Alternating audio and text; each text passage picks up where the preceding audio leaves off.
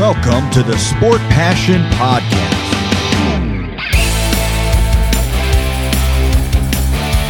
And here is your host, Lars Marendorf.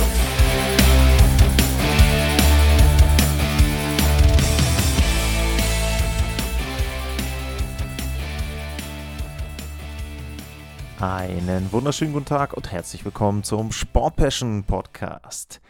Wir sind heute im Excel Energy Center und damit geht es um die Minnesota Wild. Das Excel Energy Center wurde 2000 eröffnet. 17.954 Zuschauer passen in die Halle rein und die Halle ist mit der Eröffnung 2023 Jahre alt. Wer sind die Rivalen, die ja, Rivalitäten, die die Minnesota Wild haben? Da würde ich äh, zum einen die Chicago Blackhawks nennen, die von 2013 bis 2015 drei Jahre in Folge Minnesota aus den Playoffs geschmissen haben. Das ist immer etwas, wo dann zumindest die Fans der Wild, glaube ich, Chicago nicht unbedingt mögen. Dazu dann eben auch zwei Stanley Cups in den Jahren für die Blackhawks. Also das ist schon etwas, wo man da sagen muss, um, dann entstehen auch Rivalitäten. Die Colorado Avalanche könnte man auch nennen, wobei die letzte Serie schon relativ lange her ist, aber zumindest haben sie da eine positive Bilanz. Die einzig positive Bilanz übrigens von Minnesota in den Playoffs. Ja, und ansonsten würde ich im Moment St. Louis könnte man noch nennen, da haben sie verloren und vor allem auch die Dallas Stars, da sind auch Serien aus den letzten Jahren. Und das sind so die Rivalen, die man da nennen kann, wobei jetzt so richtig viele Playoff-Serien haben äh, die Minnesota Wild ja auch noch nicht bestritten. Und ich glaube, so ein Nummer 1 Rivalen würde ich mir jetzt auch schwer tun, den da in irgendeiner Form rauszukitzeln. Aber das ist ganz, tatsächlich ein ganz interessantes Thema. Das kann ich ja einfach auch mal fragen, wenn ich bei der Global Series bin in Stockholm. Und äh, da kommen wir dann gleich auch zu einem äh, Thema, die Minnesota Wild. Die sind bei der Global Series in Stockholm aktiv. Und zur Global Series gibt es von mir ja zwei Dinge erstmal. Also Minnesota spielt am 18. gegen die Ottawa Senators, also den Samstag, und am 19. gegen die Toronto Maple Leafs am Sonntag. Das ist übrigens auch toll. Minnesota spielt um 17 Uhr und dann um 14 Uhr. Die Leafs haben einen Tag Pause dazwischen, die Senators haben einen Tag Pause dazwischen. Also alle haben irgendwie Pause dazwischen, außer Minnesota. Ist auch immer, naja, strange gelegt. Aber geht eigentlich auch nicht anders, glaube ich, bei vier Teams. Ähm, was aber noch zu sagen ist, vielen Dank an Jörn Kreuzer mit dem Hinweis. Ich hatte ja schon mal kurz irgendwie in die Tickets mit reingeguckt und ähm, da steht dann äh, Söck Billetta, würde ich mal sagen. Das heißt, Tickets suchen, hat er gesagt. Äh, gerade für die Global Series oder für das Global Series Spiel am Donnerstag, das deutsche Duell Senators gegen Red Wings gibt es offensichtlich noch reichlich Karten und das schon ab 1995 schwedische Kronen. Und da die Krone aktuell relativ schwach ist, sind das nur 167 Euro. Also wer Tickets haben möchte, wer nach Stockholm fährt, kann da noch zuschlagen. Und an der Stelle vielleicht auch noch der Hinweis, wenn ihr wirklich nach Stockholm fahrt und wenn ihr Bock habt, dann könnt ihr euch gerne melden, info at sportpassion.de at Lars-Mar. Ich, wie gesagt, also wenn wirklich nichts dazwischen kommt, bin ich da und dann könnte man sich ja vielleicht auch mal treffen. Ähm, müssen wir schauen, wie wir das hinkriegen mit den Abenden, mit den Terminen drumherum. Ist bei mir, bei mir natürlich dann so, äh, wenn ich da akkreditiert bin, dann werde ich auch sicherlich da in der Berichterstattung viel aktiv sein. Aber ja, vielleicht ergibt sich ja irgendwo an der einen oder anderen Stelle dann doch mal was. Und ähm, ich werde sicherlich auch zusehen, dass ich mir hoffentlich dann irgendwie auch tagsüber mal ein bisschen die Stadt angucken kann. Nicht nur in der Arena rumhängen werde, wobei das wahrscheinlich dann auch schon den größten Teil der Zeit mit einnehmen wird. Also das mal der kurze Ausflug äh, zur Global Series. Dann äh, steigen wir ein nochmal in die Minnesota Wild und Minnesota hatte in der letzten Spielzeit einen Rekord von 46 Siegen, 25 Niederlagen und elfmal den Extrapunkt geholt, relativ viele Spiele Extrapunkt. Das reichte zu oder für 103 Zähler. Platz 3 in der Central und in den Playoffs war dann direkt in der ersten Runde gegen die Dallas Stars vorbei. Und ja, schauen wir mal auf die Statistiken. Also Minnesota hatte 239 Tore geschossen im letzten Jahr. Das war nur Platz 23. Der Corsi-Wert liegt bei Platz 20. Äh, Torchancen sind immerhin noch bei Platz 16. Das Powerplay war auf Platz 15. Die, wo habe ich sie denn? Die Torschussquote, die lag auf Platz 29 und ihr merkt schon, das sind alles offensive Statistiken. Da war Minnesota nicht wirklich gut.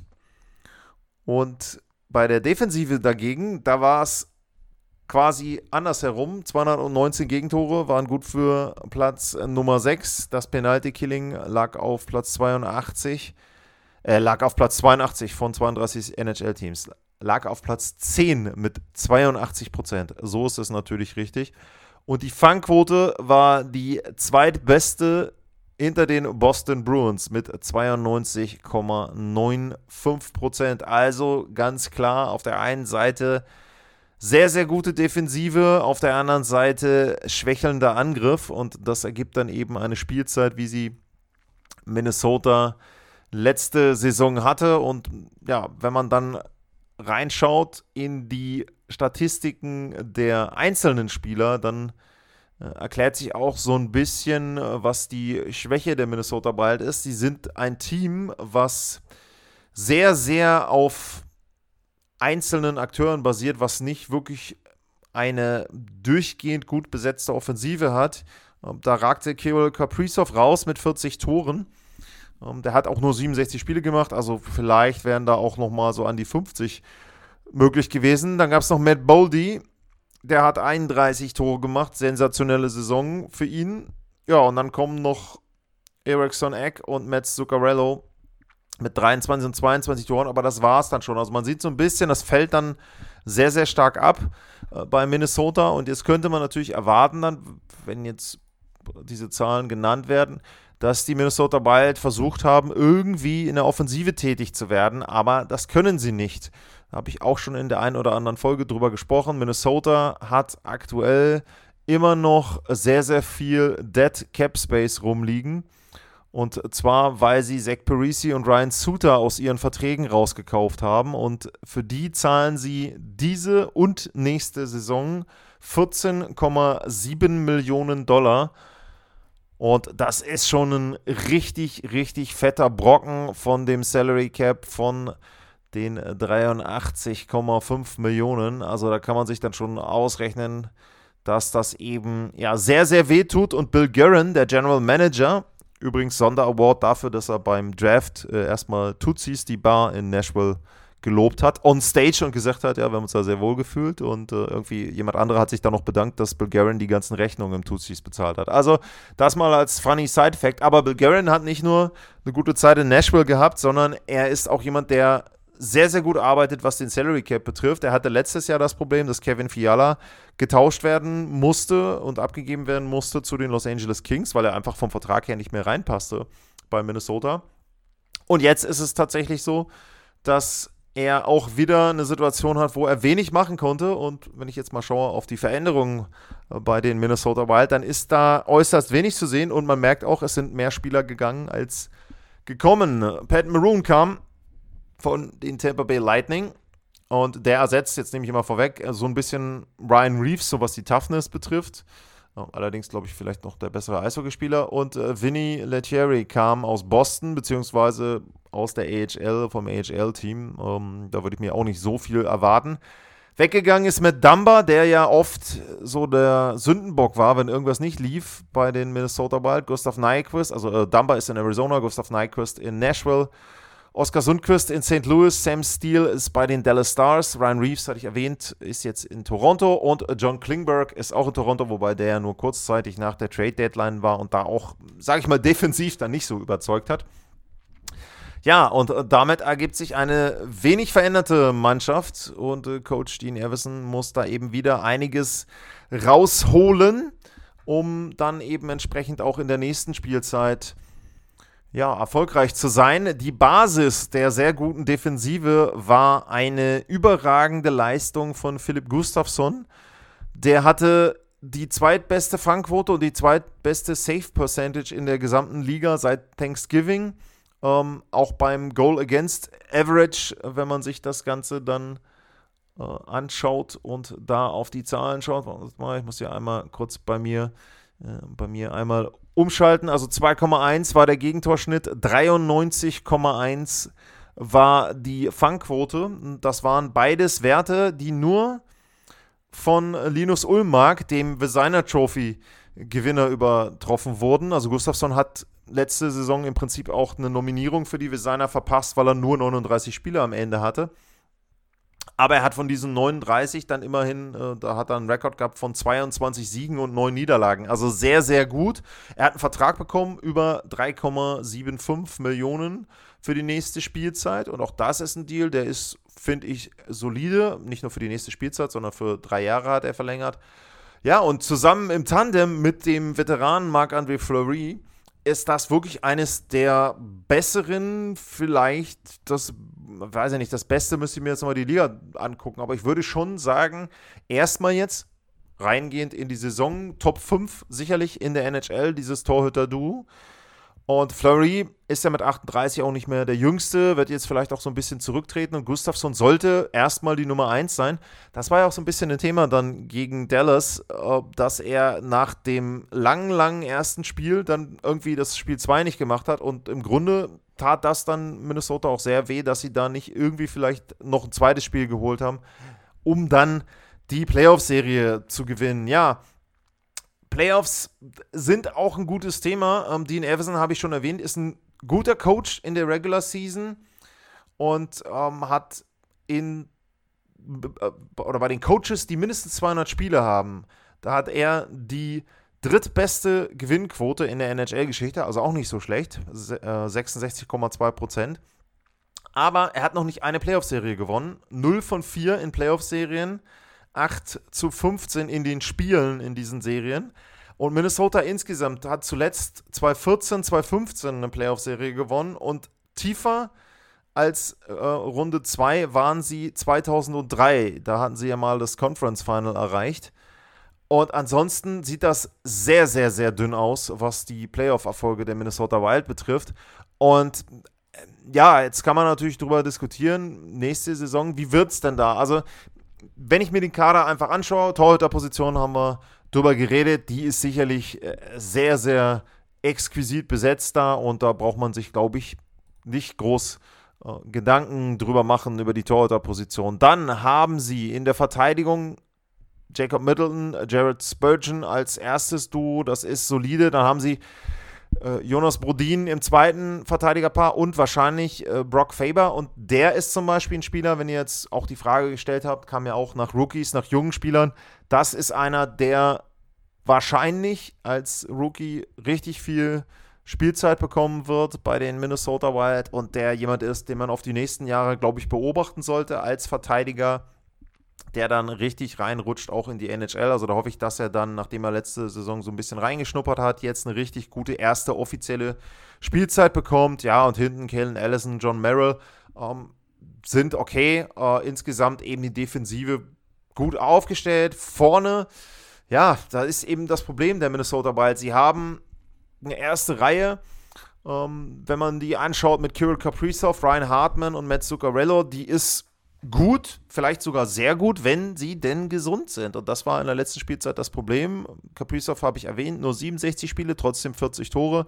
Ryan Hartman hat nur 59 gemacht und dabei 15 Tore, Zuccarello auch 22. Also wenn man davon ausgeht, Hartman spielt vielleicht die komplette Spielzeit, kommt auch wieder so Mitte 20 bei raus. Kaprizov auch noch ein paar Tore mehr. Also das ist für eine erste Reihe vollkommen okay.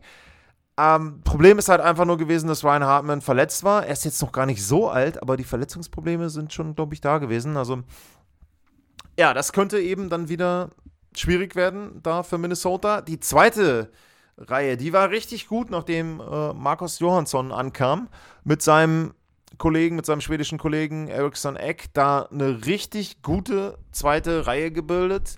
Äh, dazu noch ergänzt eben von Matt Boldy. Ähm, jetzt kann man natürlich auch da sagen, oh, vielleicht ist es ja so, dass äh, Matt Boldy noch mal mehr zulegt in der nächsten Saison. Ja, wobei auch da so ein bisschen ne, Vorsicht.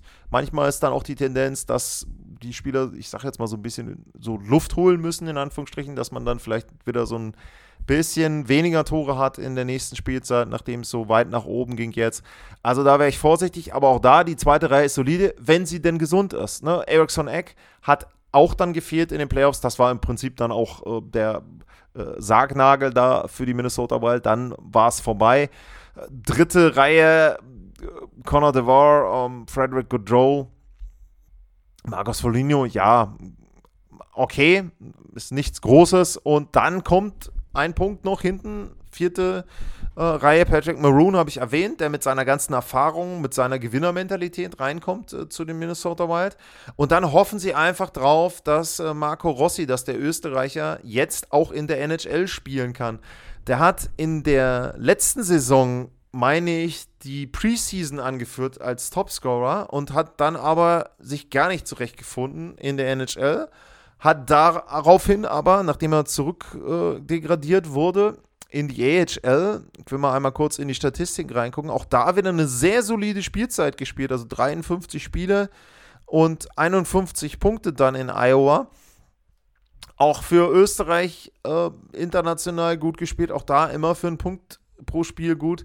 Und er ist auch jemand, wo man sagen muss, wenn ihr junge Spieler beobachten wollt, dann ist Marco Rossi einer, den man sich anschauen sollte. Und da kann man einfach nur hoffen, dass er jetzt auch gesund bleibt und dann jetzt auch richtig ankommt in der NHL. Und das würde Minnesota sehr helfen, weil er eben dann auch auf der Center-Position spielt, weil sie dann vielleicht auch mal einen Ausfall von irgendeinem anderen kompensieren können. Ich meine, auch da, er ist 21, also man darf auch nicht zu viel erwarten, immer dann am Anfang.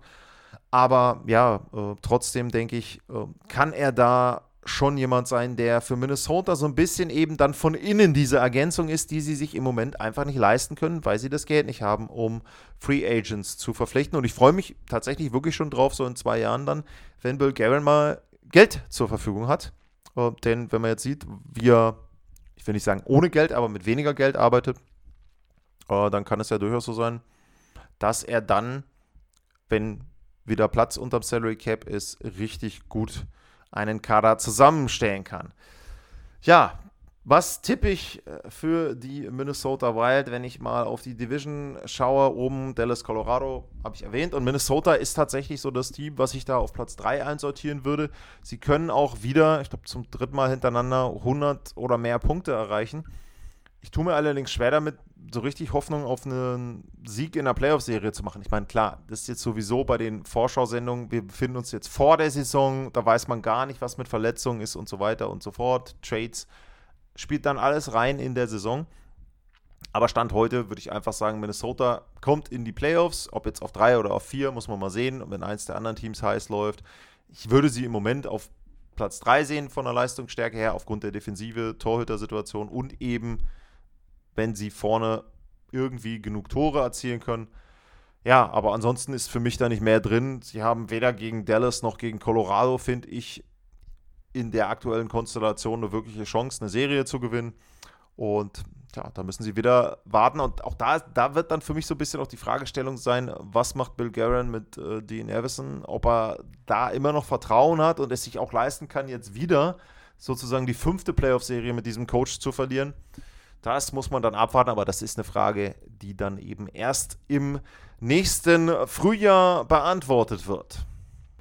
Eine kleine Anmerkung noch. Sollte es richtig schief laufen bei den Minnesota Wild, dann könnte Bill Guerin gezwungen sein, vor der Trade Line ziemlich viele Spieler abzugeben. Denn Folino, Hartman, Maroon, Matt Zuccarello, Brandon Duhame, Marc-André Fleury und Alex Goligowski, die sind alle Pending Free Agents. Das heißt also, bei denen laufen die Verträge aus. Und wie gesagt, wenn es wirklich schlecht läuft in Minnesota, dann müsste Bill Guerin da sicherlich handeln. Mein Tipp ist, dass sie irgendwo schon da rund um die Playoff-Plätze sind, auf dem Playoff-Platz und dann muss er da zumindest keine Aktivitäten unternehmen. Das war die Vorschau auf die Minnesota Wild in der Central Division. Es geht dann in der nächsten Folge weiter. Jetzt muss ich hier einmal erstmal kurz wieder rüberschwenken auf die Central. Es geht in der nächsten Folge weiter in der Enterprise Arena bei den St. Louis Blues. Wenn euch der Podcast gefallen sollte, dann könnt ihr den Podcast auf zwei Wegen unterstützen. Einmal einmalig per PayPal über paypal.me slash sportpassion.de, ein Wort, paypal.me slash sportpassion.de. Oder aber, wenn ihr dauerhaft oder regelmäßig etwas zum Podcast beitragen möchtet, dann könnt ihr das unter steadyhq.com slash sportpassion machen. Das wären die beiden Wege. Ich bin da für jeden Beitrag dankbar. Also auch an der Stelle nochmal vielen Dank auch an die, die schon äh, bezahlt haben. Ja, und ansonsten sage ich für heute vielen Dank fürs Zuhören, bleibt gesund und tschüss.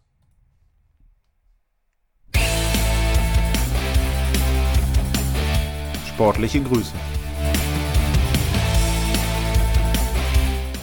Das war's, euer Lars.